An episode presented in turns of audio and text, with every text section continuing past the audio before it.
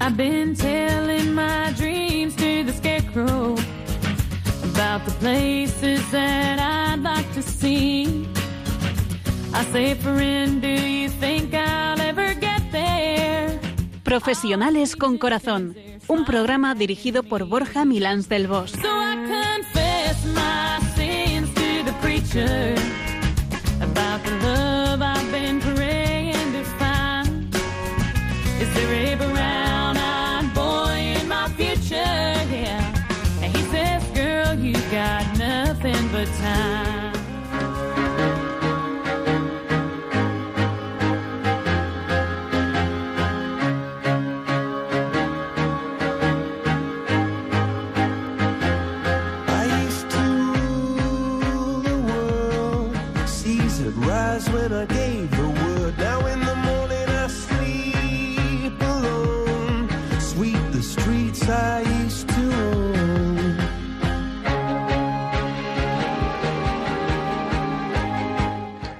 buenas tardes, nos dé Dios en este viernes semisoleado, después del arranque de un curso escolar para la mayoría de los pequeños y chavales, los universitarios un poco más adelante, y en un esfuerzo de adaptarnos a unas circunstancias y medidas que siguen y seguirán pareciéndonos extrañas y atípicas.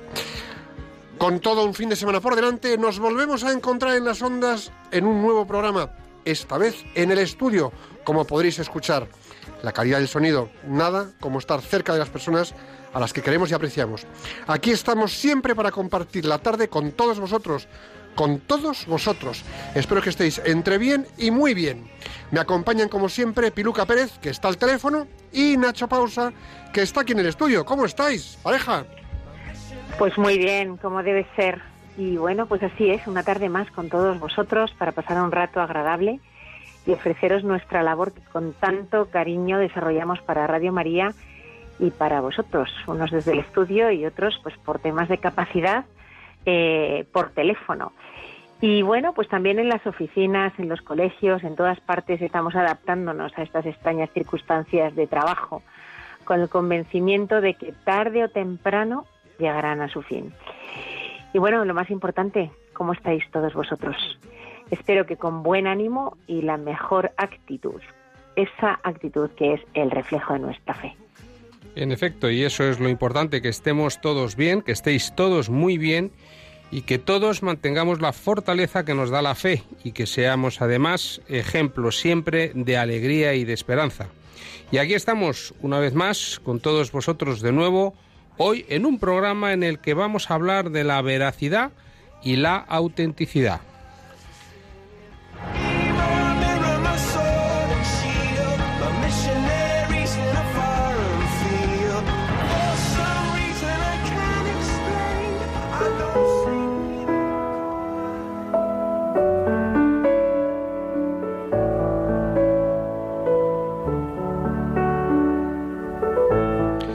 ¿Te has bajado ya la app de Radio María España? Es magnífica, te lo aseguro. Bájatela, te hará una profunda y agradable compañía siempre. Y aquí estamos nosotros en Profesionales con Corazón de Radio María, un programa comprometido con llevar valores humanos y amor inteligente al ámbito del trabajo y de la empresa. Bueno, pues tenemos el momento reflexivo de la tarde. Epiluca, a que sí, ya hará casi, casi, casi, casi en vivo. Pero bueno, venga, Piluquita, eh, sorpréndenos con tu frase. Hoy traigo una frase del gran monarca español que fue Felipe II, de la Casa de los Austrias, gran favorecedor de la evangelización del mundo por los españoles. Y dice así, ser veraz en el hablar y fiel en las promesas es la base para el crédito y la estimulación de los hombres. Y la digo de nuevo, ser veraz en el hablar y fiel en las promesas es la base para el crédito y la estimulación de los hombres.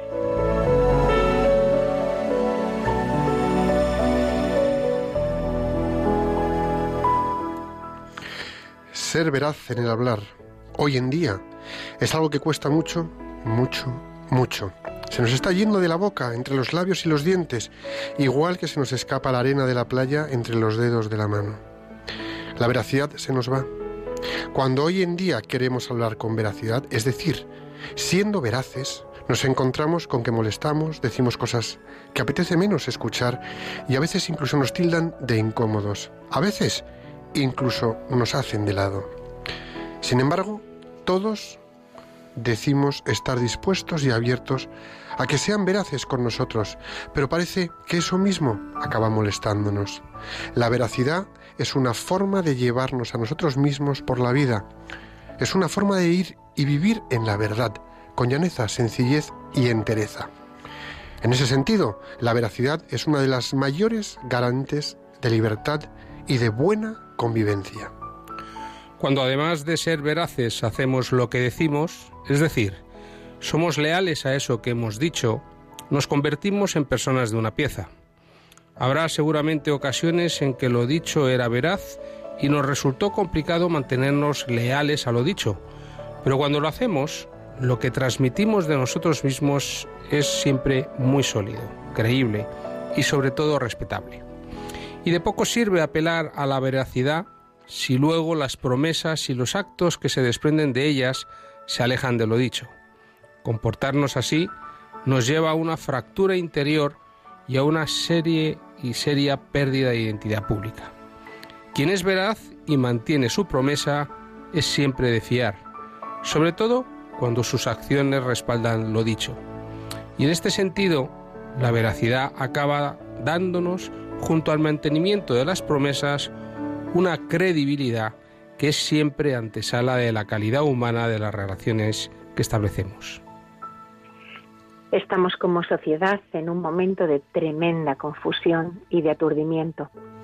Y la veracidad está permanentemente cuestionada e incluso llega a ser opacada por intereses que se nos escapan. Cuando nos relacionamos y comunicamos con las personas de nuestro entorno desde la veracidad, aportando las informaciones y comentarios ajustados a los acontecimientos reales, en el trabajo, en la familia, con los amigos. Todos nos encontramos seguros y en ese contexto damos lo mejor de nosotros mismos. Dentro de esos contextos veraces, mantenemos promesas, nos comprometemos con tareas y ofrecemos lo mejor de nosotros mismos. Nos gusta jugar limpio. Cuando la veracidad se desvanece, comienzan las sospechas, las dudas y todo comienza a resquebrajarse. Seamos veraces, busquemos la verdad, ofrezcámosla y seamos capaces de digerirla cuando nos llegue.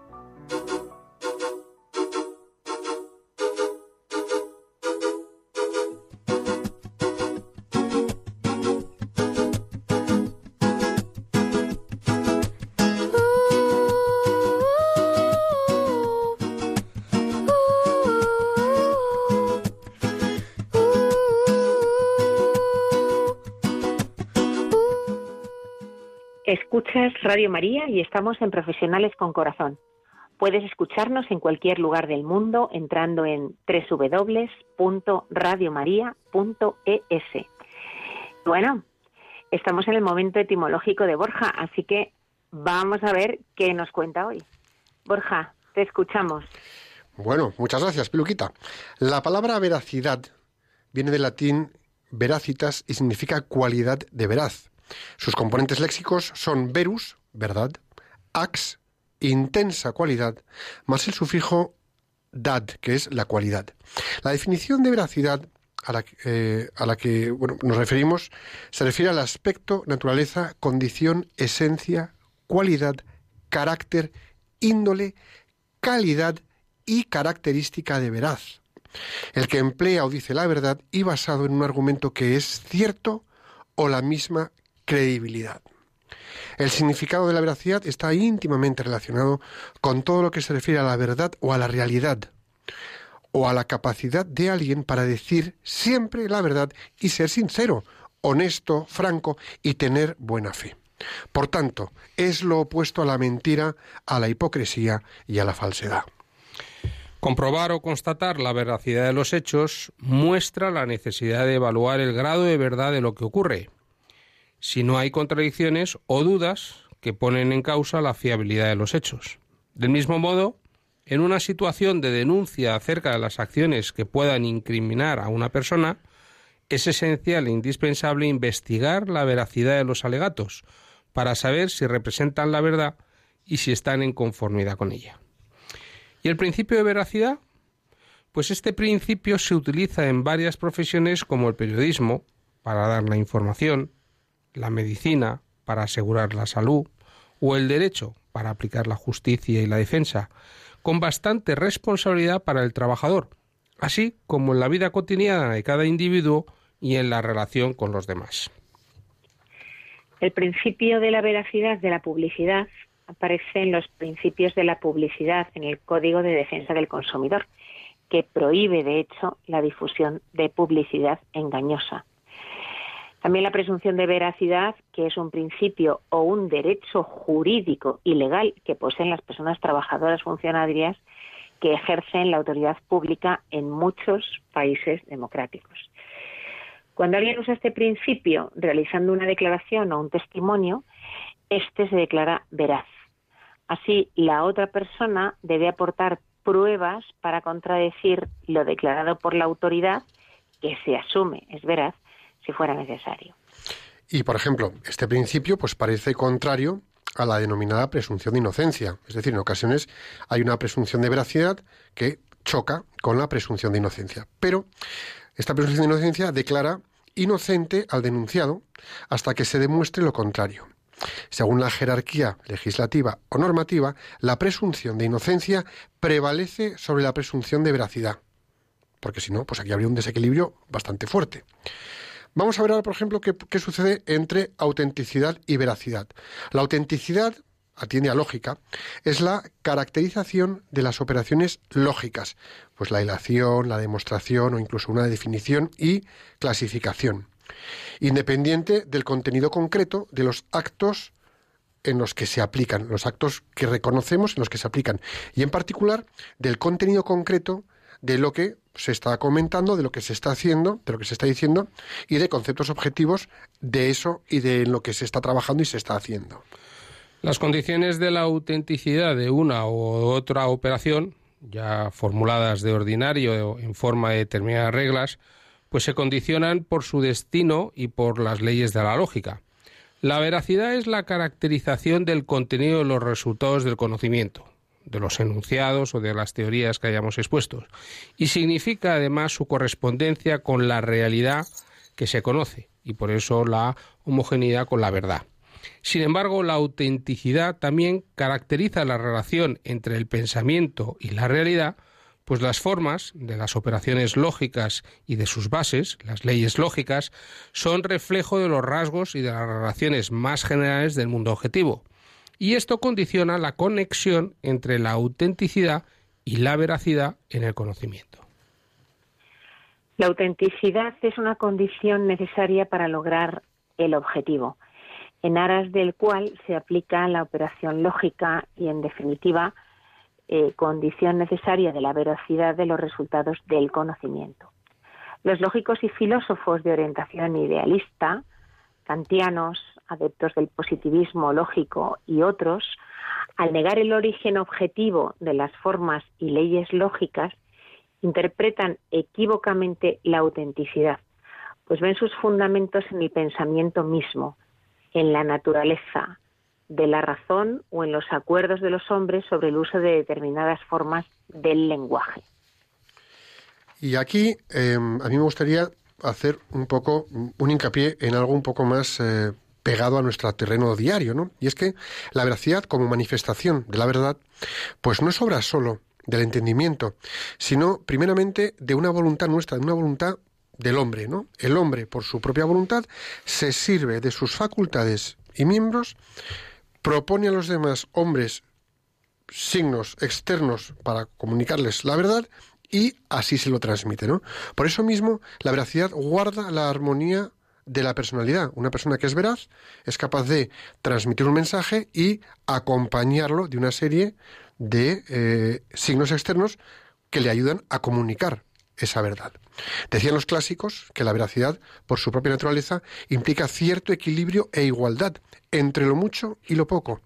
Así que por referencia a esto, bueno, pues a, a todos los demás, el hombre veraz debe guardar un equilibrio entre el que exagera las cualidades del otro y el que acorta o aminora esas cualidades. No valen los extremos. En efecto, y por referencia además a uno mismo y al propio acto de decir verdad, el hombre veraz guardará siempre el equilibrio de la propia personalidad si dice la verdad cuando conviene y como conviene. Es decir, si dice la verdad en tiempo y modo. Pues podemos acordar que hay exceso en quien dice lo que hay, pero a destiempo, y hay también defecto en quien oculta lo que hay cuando convendría decirlo. Lo cual significa que en la veracidad uno puede excederse hacia la mentira diciendo de más al mismo tiempo que diciendo de menos. Y este es un asunto que ya planteó Aristóteles en el libro cuarto de su Ética a propósito de la veracidad. Él apuntaba al hecho frecuente de que uno incurre en falsedad tanto cuando dice de más como cuando dice de menos. Pues no es más falso decir cuatro es igual a cinco que cuatro es igual a tres. Está Toda claro, ¿eh? Está clarito. Está claro. Toda, Sigue. toda fa- toda falsedad es de suyo un mal eh, del que se debe huir.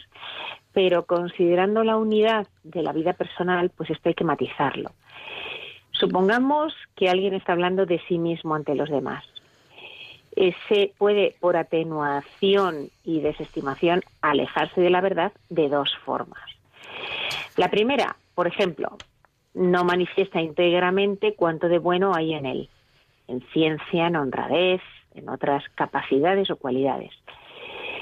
Procediendo así, no falto a la verdad, puesto que en lo más está también lo menos. Según esto, la veracidad eh, tiene una propensión a aminorar. Dice Aristóteles eh, que esto parece ser lo más prudente, por, eh, porque de alguna manera pues las fanfarronadas eh, resultan enojosas. Y lo cierto es que los hombres que dicen de sí mismos más de lo que hay terminan molestando. Pues parece que quisieran de alguna manera quedar por encima y sobreponerse a los demás. Mientras que si al hablar de uno mismo uno se rebaja en algo, pues en general se les escucha con gusto, como si condescendieran con los otros por modestia. Y en la segunda, eh, pues llega al punto que niega rotundamente su propio mérito o valor. Entonces, bueno, pues hay personas que, que, que se niegan su mérito y su valía. Pues porque también él, que está hablando de sí mismo ante los demás, puede por atenuación, bueno, pues alejarse de la verdad negando tener lo que tiene. No, no, yo no soy así, no, no, eso no es mi mérito, no, no, eso no va conmigo, no, no, yo no hice nada. Bueno, pues ahí, ahí hay un error, ahí, ahí nos alejamos de la veracidad. Y en este caso, semejante propensión a empequeñecer no hay por qué atribuir a la veracidad, pues se incurre, obrando así, en falsedad. Así que estamos muy atentos de esto, ¿no? Y a pesar de todo, es más peligroso y causa mayor enojo en los demás el que uno juzgue o se jacte de tener lo que no tiene en el pensar o afirmar no tener lo que tiene. A veces ocurre que por querer proteger demasiado la fragilidad de los demás, pues les colocamos una defensa o un escudo que impide ver con claridad lo que pasa a su alrededor. Hay personas, por ejemplo, en quienes está muy desarrollada la sensibilidad para los demás. Notan inmediatamente qué les pasa, perciben su modo de ser y su situación, adivinan sus necesidades, temores o apuros, y por eso están en peligro de ceder a ese mundo vital. Entonces no solo tienen atenciones, sino que se acomodan y crean un escudo protector, debilitando la verdad o subrayándola excesivamente, y hacen ver una igualdad de opinión donde en realidad no la hay. Es más, el influjo puede ya determinar previamente los propios pensamientos, de tal modo que no solo se pierda la independencia exterior de decir y actuar, sino incluso la anterior, la del juicio. Aquí está en peligro la, la vitalidad de la verdad, pues de ella forman parte muchos elementos psicológicos. Así, para que haya vitalidad en la veracidad, tiene que existir la libertad del espíritu para ver lo que es, la decisión de la responsabilidad que mantiene en pie su juicio, aún respecto a sus simpatías y su disposición a la ayuda. La fuerza de la persona que sabe que su propia dignidad se mantiene o cae junto con la fidelidad a la verdad. Así ya hay dos elementos que han de añadirse a la voluntad de verdad para que se produzca plena verdad. Preocupación respecto a quien oye y fuerza o valor cuando decirla es difícil. Sí, Peluca. Y aunque se ha dicho que la veracidad es una actitud permanente de la voluntad, es imprescindible añadir que esa voluntad ha de ser debidamente informada, esclarecida por el entendimiento. Vamos a ver, no hay un querer recto si no hay un conocimiento correcto. Comprender los caminos de las vidas humanas es el supuesto de una actitud de veracidad. Eh, quien ve la vida, quien ve la vida con demasiada simplicidad, pues cree expresar la verdad, mientras que, por el contrario, la daña. Y esto, mira, por ejemplo, es muy, es muy sencillo. Dices de otro, o decimos de otro, ese es un perezoso. Y en realidad ese hombre tal vez no esté seguro de sí mismo, o es de conciencia miedosa y no se atreve a actuar, y no es que sea perezoso, es que está como retenido porque le falta seguridad, y le lanzamos un ese es perezoso. Bueno, pues eso no es veraz. El juicio parece acertado, pero quien lo pronunció carecía de conocimiento de la vida de esta persona, pues si no, lo habría comprendido en, oye, pues mucho en, en, en las señales de su, de su cohibimiento y habría entendido por qué se cohibe. O bien también el juicio es que el otro es un atrevido, mientras que, por el contrario, es tímido y para superar sus obstáculos interiores, pues está ya haciendo un esfuerzo. También ocurre que la veracidad es a veces manejada pues como una tranca, es decir, aporreando cabezas para echar fuera los engaños, los fingimientos y los enredos, sin que atendamos al cuidado y al respeto que se debe siempre a la persona. Dice Romano Guardini, hay personas veraces por naturaleza, son demasiado limpias para poder mentir, demasiado de acuerdo consigo mismas. Esto en principio es espléndido, pero a veces también se ve decir demasiado orgullosas. Pero una persona así fácilmente estará en peligro de decir cosas en momento en que no vienen a cuento, de herir a otros o de perjudicarlos.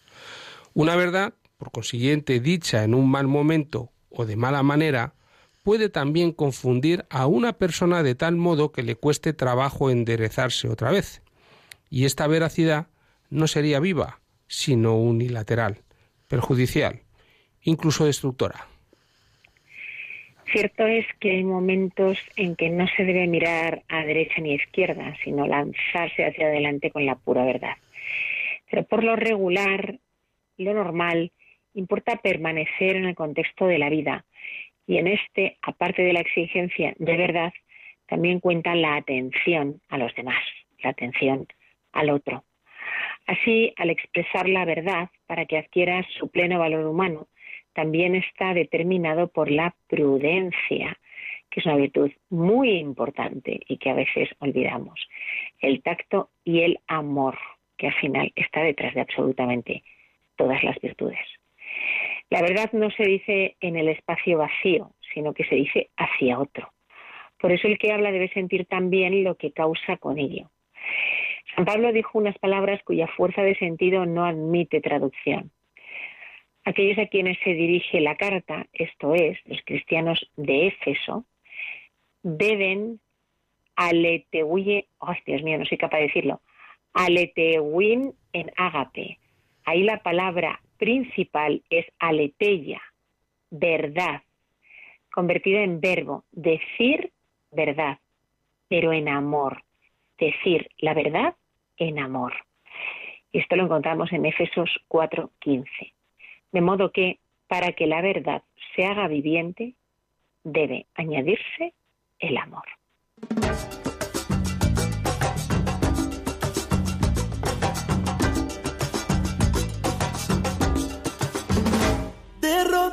Rodillas yo te pido, escucha mi oración. Un humilde enamorado que perdió su corazón. Desde que se fue el amor yo no he dejado de sufrir. Sin cariño no sé qué será de mí. No es tanto lo que pido, mi querido redentor.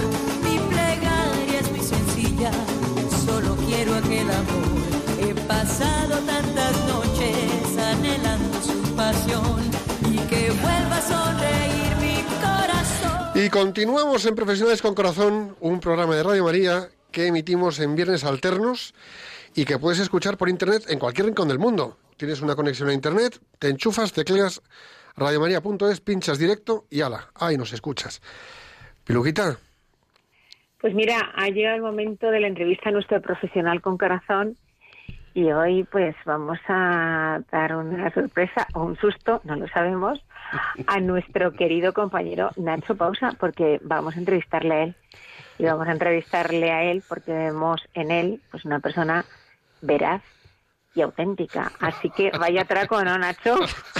Esto es un atraco a mano, a mano armada, pero vamos, pero en directo, señores. un atraco a María Armada, ¿no? Agradezco mucho el cumplido, pero en fin, yo creo que no me lo merezco, pero bueno, Bueno, pues- intentaré decir lo mejor que pueda. Bueno, Pues nada, tendrás que intentar hacer méritos. Intentaré ser veraz y auténtico. ahora que no nos escucha nadie, ¿de acuerdo? Oye, que como estamos atracándote, venga, sonríe un poco y la pregunta de siempre, para arrancar, ¿qué es para ti la veracidad? Bueno, pues voy a empezar diciendo eso que acabas de decir de sonreír. Yo tuve un, un- un jefe en su día que dijo una frase que yo eh, me la quedé para mí y sobre todo la intenté incorporar. Y decía, reírse es una cosa muy seria. Es y verdad. es muy, muy importante. Entonces, yo creo que para poder ser veraz y ser auténtico hay que aprender a reír. Y sobre todo me quedo también con lo último precioso que ha comentado Piluca, con esa voz tan bonita que tiene además, cuando ha dicho, para que la verdad se haga viviente debe añadirse el amor, que decía San Pablo. Y yo creo que cuando uno se ríe eh, afablemente y respetuosamente, pues eh, contribuye a ser veraz y sobre todo contribuye a ser auténtico en un mundo pues que eh, nos encargamos los seres humanos un poco con necedad de hacerlo triste cuando deberíamos estar siempre cantando las alabanzas y, poniendo en relieve siempre el principio del agradecimiento. Por lo menos es mi, mi experiencia. Y yo creo que para ser veraz y para ser auténtico hay que ser agradecido. Además de ser una persona alegre, hay que ser agradecido porque el agradecimiento lo que te lleva es a la humildad, a la serenidad, al darte cuenta que eh, bueno hemos sido eh, capacitados con una serie de dones que tenemos la responsabilidad como administradores de desarrollar, de nutrir, de cultivar, de aplicar, de ofrecer y de la medida de lo posible de, compartir con otros pero eso necesita eh, ser mediante el agradecimiento es la manera a mi juicio de poder ser auténtico y veraz. Y a mí me ha encantado lo que hemos comentado antes que es lo que decía eh, Aristóteles no y cuando decía que eh, el hombre veraz guarda siempre el equilibrio de la propia personalidad si dice la verdad cuando conviene y como conviene, es decir, si dice la verdad en tiempo y forma.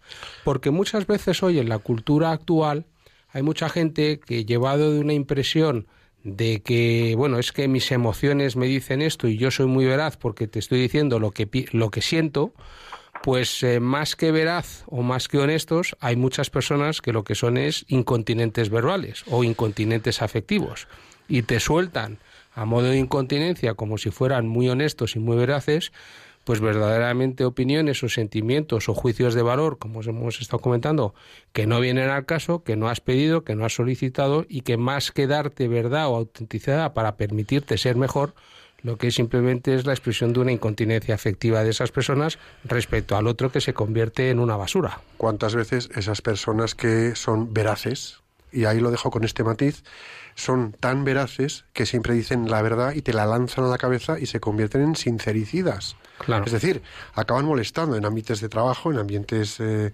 familiares, incluso en ambientes de amigos. Estás tranquilamente comentando con unos y con otros y, pues sí, está bien que digamos la verdad, está bien que nos hablemos en verdad, vale, pero ras, te sueltan la verdad y te han roto, porque era algo dicho en un momento inoportuno y lo dicho a lo mejor no era conveniente en ese momento, con lo cual rompen dos cosas. Ser veraz, lo que dices tú, cuando eh, atiende a la humildad, cuando nace de la humildad, cuando nace de la sencillez de la persona, es lo que es sin más y ya está. Y no es ni más grande ni más pequeño, sino lo que es. Y ahí hay una sencillez de poder decir las cosas con claridad, con normalidad, con veracidad, que enseguida detectamos si es o no cierto.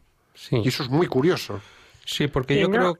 Perdona. Perdón, perdón, sigue, sigue, sigue, sí, Nacho. No, a mí es que me ha encantado lo que tú has comentado y lo que has señalado antes cuando has dicho para que la verdad se haga viviente debe añadirse el amor. Es Claro. decir, yo creo que el amor en definitiva es ese respeto del que hablaba Piluca y cuando hablas con respeto, cuando hablas con una cierta discreción, cuando hablas con, con cautela, eh, considerando al otro, a tu prójimo, en definitiva, pues evidentemente, eh, bueno, pues eres eh, cuidadoso en la palabra, eres medido en tus juicios y de alguna manera, pues eso, mm, evidentemente estableces un vínculo eh, y una relación y una calidad en la relación con el otro, pues lógicamente de veracidad y de autenticidad.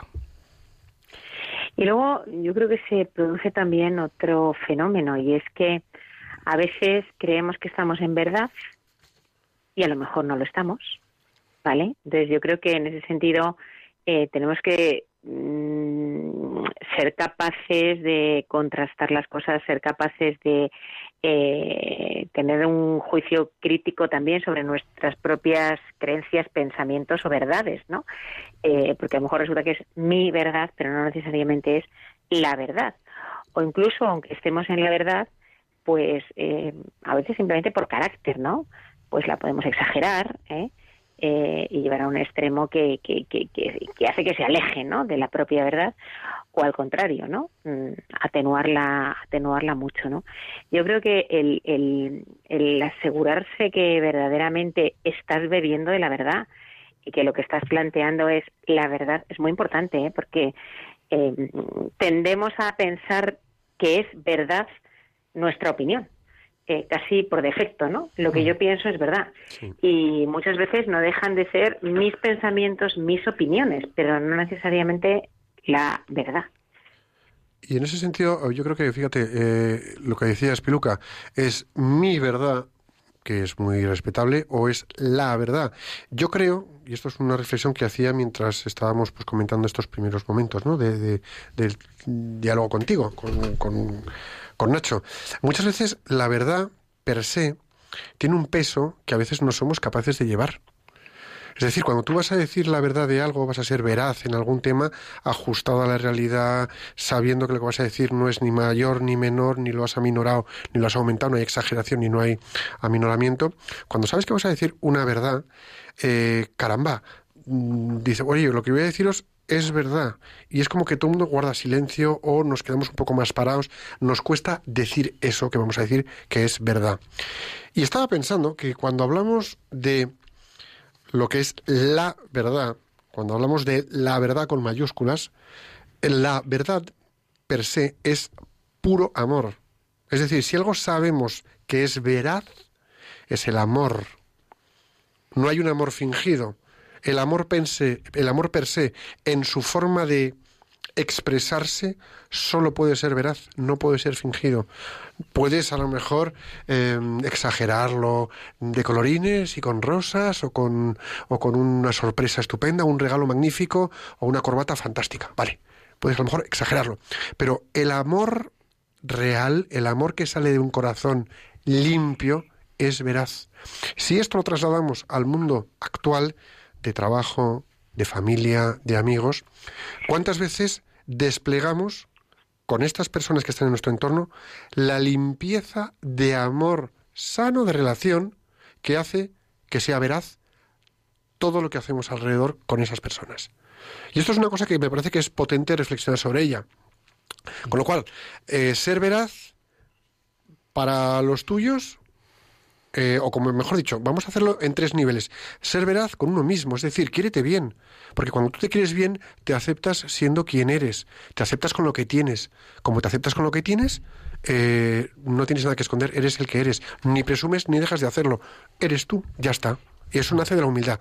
Sé veraz con lo que haces, es decir, ama lo que haces, eh, vuelca tus máximas capacidades, vuelta, vuelca tus máximos dones y vuelca tus talentos y ponlos en juego. Pero ni exageres que tú sabes más o te retraigas, no, yo no, no, no voy a, no voy a dejar que se me vea para que no me carguen de trabajo o no voy a dejar que se me vea para, no, que, para que no me echen encima responsabilidades. Y luego además, ser veraces de para quién hacemos las cosas. Es decir, saber que hacemos las cosas con un fin posterior, ulterior, que es amar el bien que estamos haciendo para el bien de esos los demás. Y ahí nuestro hacer será absolutamente veraz. Pero claro, ahora ve quién es el guapo que lo lleva a cuestas. Y lo lleva día a día. Bueno, yo por mi parte creo que has dicho muchas cosas muy interesantes. Yo señalaría algunas. Eh, a ver, yo creo que el tema de la verdad, yo tengo como dos sentimientos. En primer lugar, yo creo que la verdad siempre, al ser respetuosa, eh, eh, de alguna manera vivifica siempre. Pero otra cosa es lo que tú has comentado y que yo he dicho antes, pero en modo negativo, que es contener la verdad. Porque es verdad que cuando uno conoce un dato que pueda ser verdadero, a lo mejor no es el momento, como decía Aristóteles en, en la presentación que hemos hecho antes, quizás no sea el momento o el modo o el tiempo para decirlo a alguien que en ese momento, por las circunstancias que fueren, pues no esté en capacidad de soportarla, bien por edad, bien por situación afectiva, por, por situación vital, etcétera. Con lo cual, la verdad también hay que contenerla. Yo, por ejemplo, cuando creo que leemos a Jesús en los evangelios, Jesús era una persona que iba como presentando la verdad progresivamente en función de la capacidad de sus interlocutores. Y va administrando esa Y verdad. va administrando la verdad. Eso Con lo es. cual, eso de decir la verdad, porque es la verdad, aunque la verdad sea pues muy Loable. muy loable, pues yo creo que es la mesura de la que hablábamos antes. Yo, por ejemplo, en nuestra organización, eh, bueno, como sabéis, yo soy también como Piluca director de, de- de organización y de personas. Eh, y con motivo del tema del COVID y con motivo de la situación de crisis y bueno, la sociedad en la que estamos, cada día estoy más convencido que en la sociedad actual hay que desarrollar una cultura del cuidado, del cuidado primigenio y del cuidado intrasubjetivo e intersubjetivo, es decir, de uno mismo con uno mismo y de uno con los demás, en la relación de vínculo intersubjetivo que se genera en el día a día. Y eso aplicado a todos los ámbitos de nuestro hacer y de nuestro estar. Y yo creo que la cultura del cuidado que no solamente afecta al ámbito del trabajo, también de la sociedad, de la naturaleza, del mundo, de las relaciones, en fin, de todos nuestros usos y costumbres, tiene que ver mucho con el tema de la eh, veracidad y de la autenticidad. No se puede ser auténtico cuando no eres cuidadoso con el otro y no puedes ser una persona verdadera si no eres cuidadoso contigo o con, o con los demás. Y cuidadoso en todas las dimensiones del humano, en el aspecto físico, en el aspecto afectivo, en el aspecto cognitivo o ideativo, en el aspecto relacional y, eh, por supuesto, en el aspecto trascendente o espiritual.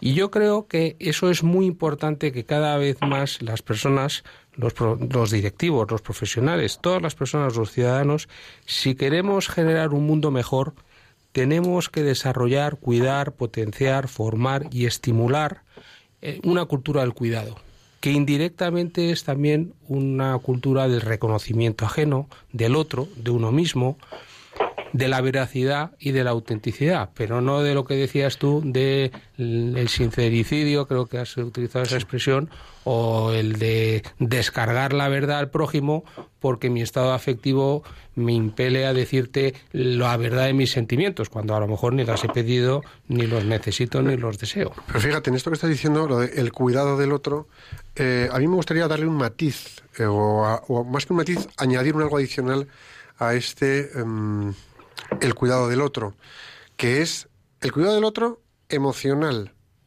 el cuidado del otro en su integridad, el cuidado del otro en lo que le afecte o competa que le puede hacer y facilitar ser mejor persona y mejor profesional, mejor amigo, mejor compañero, mejor familiar. ¿Vale? Porque si nos dedicamos a cuidarnos al otro, y voy a poner un ejemplo que está hoy por hoy quizá demasiado actual, a base de enfundarle en mascarillas y rociarle diariamente con gel, pues a lo mejor no es cuidarle, es abrasarle, es acabar por atosigarle. Y a lo mejor más está en una proximidad de buscar esa, ese cuidado del otro, esa veracidad de relación darle un matiz de lo que decíamos antes, de ese amor, de ese interés por el otro, de que se vea la autenticidad del cuidado y el interés en que tú aportas el cuidado emocional, que tú aportas tu capacidad profesional, de que tú aportas con, con sana generosidad tus posibilidades. Entonces yo creo que sí, más que nunca, nos volvemos veraces. Si no, nos volvemos francamente tremendos. Sí, bueno, yo estaba pensando en el modelo de cuando a Jesús le preguntan ¿y quién es tu prójimo? Bueno, pues en ese talante de misericordia y de, de, de, cuidado amoroso y cordial, incluso frente a un extraño que está en situación de necesidad, pero es que todos los seres humanos estamos en cualquier momento en situación de vulnerabilidad, porque todos somos vulnerables afortunadamente. Hay gente que dice, no, es que yo no me quiero sentir vulnerable. Bueno, es que la vulnerabilidad paradójicamente es el dispositivo que nos obliga y nos estimula a cada día a intentar ser mejor, porque afortunadamente pues no somos perfectos, sino que tenemos todo un proyecto por delante y un ámbito de posibilidad, ¿no? Pero ese sentido del cuidado, yo me refiero a esa imagen de Jesús cuando le preguntan quién es tu prójimo, y desarrolla toda la parábola de tu prójimo y de la misericordia y al mismo tiempo en la, en la imagen de la de como, como imagen primigenia desde mi punto de vista el de la madre cuando cuida a su bebé. Uno podrá decir bueno pero es que yo no soy un bebé pero lo que me refiero es más la imagen simbólica de lo que eso representa. Una madre que cuida a su hijo y que está atendiéndole que le conoce que detecta sus necesidades, que está pendiente y ocupado de, de, su, de su hijo o de su hija, que de alguna manera interpreta sus necesidades, que va adecuándole, introduciendo en el mundo a medida de sus capacidades cognitivas y afectivas, en función de la edad del pequeño o de la pequeña. Es decir, de alguna manera, eh, esa cultura del cuidado, que en definitiva es una, es una cultura de, de la consideración del otro, eh, porque yo le soy importante y porque el otro me es importante. Y de alguna manera, pues a mi juicio y según la pregunta que me habéis hecho, para mí eso es lo que lleva a poder ser auténtico y veraz. Es decir, ser sencillo, ser humilde, ser agradecido, ser amoroso, evidentemente, y ser muy cuidadoso. Una, una pregunta. Nacho, eh, Nacho, perdona, yo, yo me gustaría aterrizar esto un poquito o llevarlo al ámbito laboral, ¿no? Porque yo, si fuera un profesional que estuviera escuchando esto, diría, sí, todo eso suena muy bonito. Pero en el trabajo, como vaya con la verdad por delante, me van a pisar el cuello. Como vaya con autenticidad y veracidad, mm, van a ver mis debilidades. Voy a hacerme vulnerable, como decíamos antes. ¿no? Entonces, a mí me gustaría que nos ilustres pues con alguna situación que tú hayas vivido, ¿no? Eh, en la que verdaderamente, pues efectivamente, el abordar las cosas desde la veracidad y la autenticidad, pues eh, haya mostrado y demostrado que es, es la manera también de comportarse en el trabajo. Bueno, pues yo me, me- te agradezco la pregunta. A ver, voy a hablar de mí, en alguna ocasión lo he comentado en algún programa, pero voy a hablar más de cómo yo lo planteo en mi organización, porque estoy convencido que suena bonito, pero es que estoy convencido que esa es la única manera de poder ser una persona lograda, que quizás a veces no significa ser una persona de éxito o lo que se entiende socialmente por éxito. Y por consiguiente yo creo que conviene hacer la distinción. Esto, evidentemente, diciendo que a todos nos encanta tener éxito, o por lo menos a mí me gusta tener éxito, eh, pero siempre que esté acompañado de un sentimiento de logro.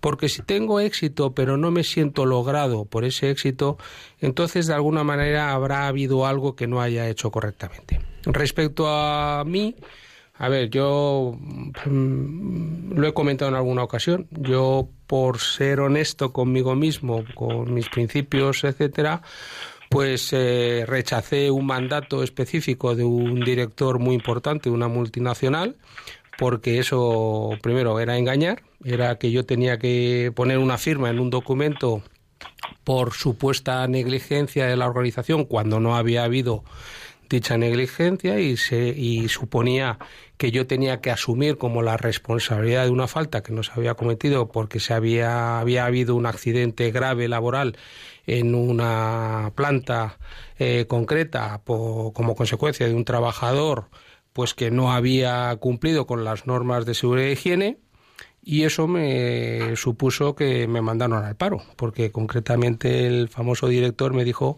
que entonces para qué le servía yo. Y yo le dije que, que tenía razón, que yo es que para esas cosas no le servía y que además la multinacional, y era una multinacional que generaba muchísimo dinero, no tenía dinero para que para pagarme para que yo firmara.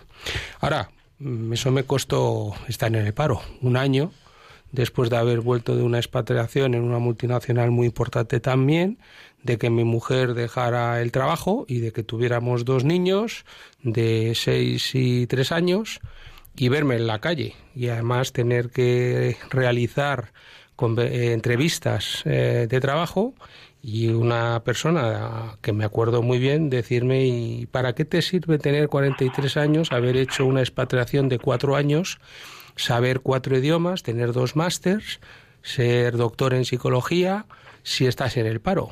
Y claro, eh, yo eso lo recibí como una patada en la boca. Mi reacción en ese momento también fue de autenticidad y de veracidad. Le dije, mira, yo creo que no te voy a contestar porque no estás en capacidad y condición de entender mi respuesta, dada la pregunta que me acabas de hacer, con lo cual renuncié otra vez a un puesto de trabajo que yo necesitaba. Entonces, ¿ser veraz y ser auténtico tiene a veces coste? Sin dudar alguna. Eh, Jesús fue veraz y auténtico y vamos, él lo hizo por amor. Yo lo hice por amor y por coherencia hacia mí y a mi familia. Pero sufrí mm, como no lo deseo a nadie, porque estar en la situación del paro, yo he estado tres veces en mi vida profesional en la situación del paro y por consiguiente yo sé lo que es estar en paro de larga duración, con lo cual eh, yo no doy lecciones a nadie, pero tampoco nadie me la va a dar a mí de lo que es estar en el paro, porque eso significa estar fuera de la sociedad y yo eso lo he vivido. Pero yo no quiero hablar de mí porque no, no creo que sea ejemplo. Para mí eso fue un acto de veracidad y de autenticidad, es decir, yo conmigo mismo fui coherente. Pero es verdad que sufrí mucho, pero es de lo que más orgulloso me encuentro en mí mismo. Es decir, yo si hoy considero que soy una persona medianamente lograda, justamente es porque entiendo que en esas situaciones para mí durísimas y dolorosísimas, tuve la suerte de por la fe, por la fe y por la creencia, es decir, no porque yo fuera ni más inteligente, ni más capaz, ni más listo que nadie, sino por esa fe que te sostiene y que te envuelve y que te apoya, pues tuve la suficiente firmeza de criterio y de conciencia para decirle que en efecto usted no tiene todo el dinero ni usted en su multinacional para pagarme a mí que ponga yo una firma donde yo he sido un irresponsable y como consecuencia de la negligencia de un empleado que no ha seguido las normas que le hemos inculcado, pues ha perdido la pierna, fueron dos, y uno se ha quedado ciego. Pero es que ese señor tiene que asumir su responsabilidad, no la voy a asumir yo. Porque además me acuerdo que le dije, yo todos los días me veo al espejo, miro a mi mujer y sobre todo sé qué decir a mis hijos. Ahora, estuve un año en el paro. O sea, que nadie crea que, que...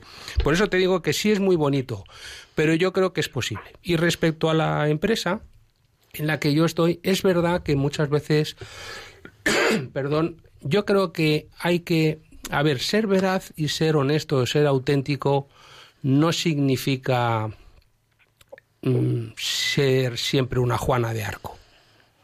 Yo creo que se puede ser con tranquilidad. La, la cuestión, mm, desde mi punto de vista, ¿eh? desde mi opinión humildemente, es que cuando uno es auténtico y es veraz, uno dice las cosas desde la serenidad y desde la tranquilidad. No necesita ni alzar la voz, ni chillar, ni imponerse, ni gritar. A veces sí, ¿no? A veces sí, pero otras veces no.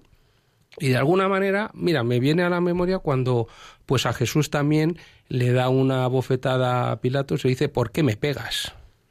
Y se lo dice con mucha tranquilidad y le pega y le hace daño y le humilla y, después le, hace pasar por la cruz y por el castigo.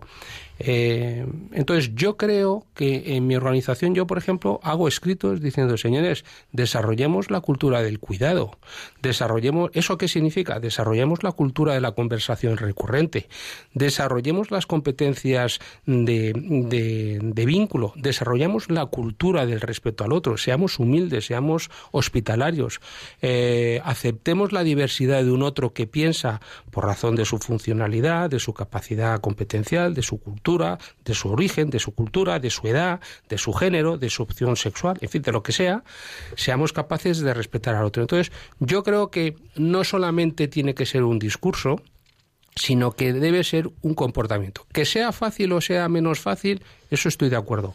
Pero yo creo que cuando uno es veraz, eh, lo transmite y el otro lo capta, lo percibe y te respeta. Le guste o no le guste, te desprecie o no te desprecie por posición de poder. Y es verdad, y coincido contigo, que a veces eso significa un coste, por supuesto. Pero fíjate, hay una cosa muy bonita que yo entresaco de lo que has dicho, Nacho. Y es que las personas que funcionan con veracidad, o que funcionamos, o que lo intentamos, Sí, que lo intentamos. sí, lo intentamos, conseguirlo ya es más complejo, ¿no? Las personas que funcionan con veracidad son personas que aportan. Esto es curioso. La persona que funciona desde la veracidad, una persona veraz, es una persona que aporta. Es decir, no tienes que entretenerte en esa persona en escudriñar lo que es grano de la paja, lo que es mm, verdadero de lo falso, lo que es cizaña de trigo. No, no. La persona que es veraz es una persona que aporta.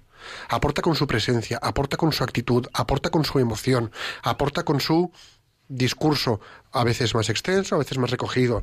Es una persona que, que, que, que aporta, que enriquece.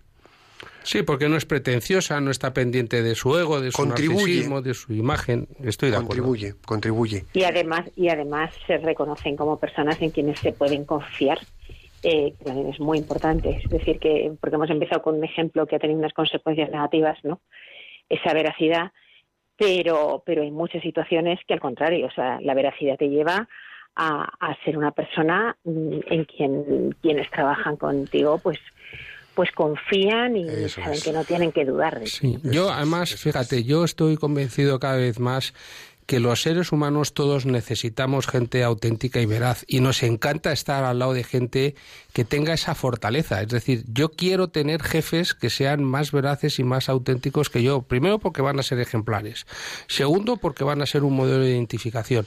Y tercero porque generan mucha tranquilidad y mucha seguridad. Yo a mi comité de dirección, a mis compañeros les digo, señores, es que tenemos que ser ejemplares, pero no porque esté de moda, sino porque nos guste o no nos guste, el equipo nos está observando permanentemente. Se están haciendo juicios de valor sobre todos y cada uno de nosotros y no creeros, nos conocen tanto mejor que nosotros mismos. Con lo cual, por una cuestión simplemente de cuidado personal y de, y de coherencia, puesto que tenemos la suerte o la función de ser directores, tenemos que ser ejemplar. Y para ser ejemplar, pues hay que ser auténtico y veraces.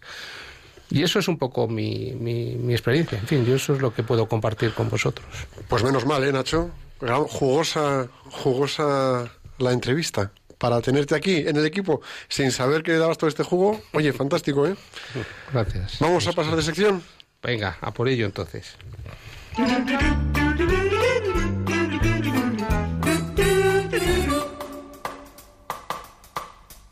Maná, maná.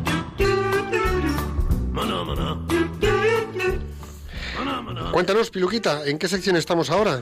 Bueno, pues vamos a pasar a la- al plan de acción, recordando a quienes nos escucháis que está sintonizando Radio María y escuchando profesionales con corazón.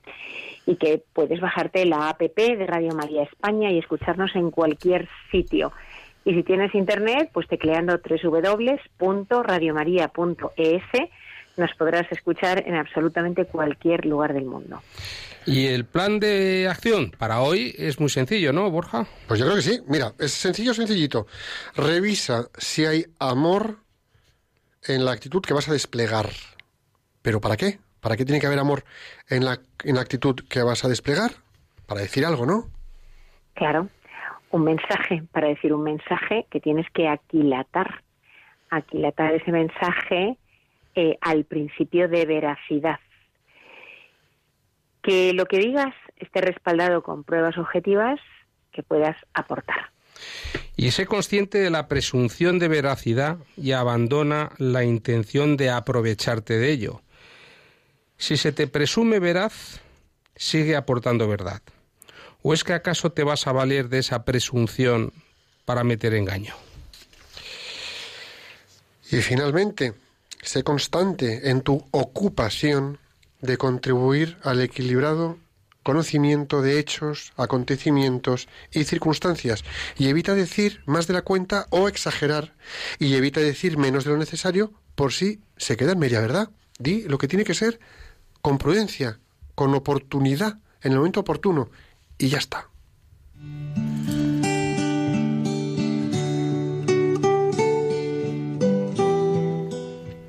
Y en la oración del plan de acción, Señor, te pedimos que todas las personas que nos están escuchando reciban tu inspiración para que puedan ser veraces y comportarse con veracidad entregando lo mejor de sí mismas en su día a día profesional y personal, contribuyendo a su propio crecimiento y al bien de los demás. Jesús, Jesús, En ti confiamos. confiamos.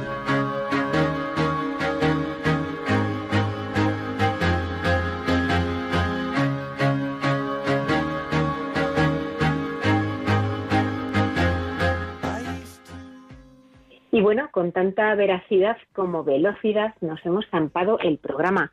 Nacho, te damos gracias por ser tan veraz, por hacer esa gala de la veracidad, demostrando que, bueno, eh, ganes o pierdas con ella, eres fiel a la veracidad. Bueno, pues muchas gracias a vosotros por atracarme tan generosamente con esta entrevista y me lo he pasado en grande y sobre todo yo quiero daros las gracias a ti y a, Borja por haberme permitido acompañaros todo este tiempo en este maravilloso programa que sin duda a mí me hace siempre intentar ser mejor. Y a todos, bueno, a vosotros dos, eh, equipo, control, toda la gente de Radio María, a todos los voluntarios que hacéis que Radio María ha seguido y sigue y seguirá en marcha a pesar de las adversidades, a todos los que nos habéis acompañado, gracias por estar con nosotros, gracias siempre. El Sagrado Corazón de Jesús le dijo a Santa Maravillas de Jesús, España se salvará por la oración.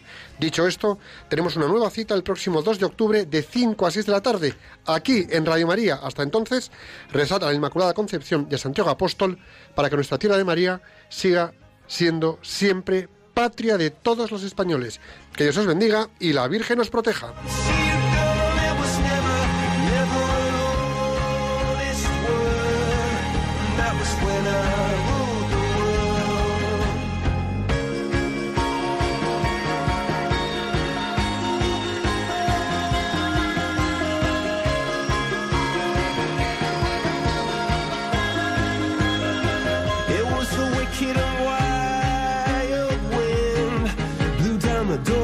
To let me in, shattered windows and the sound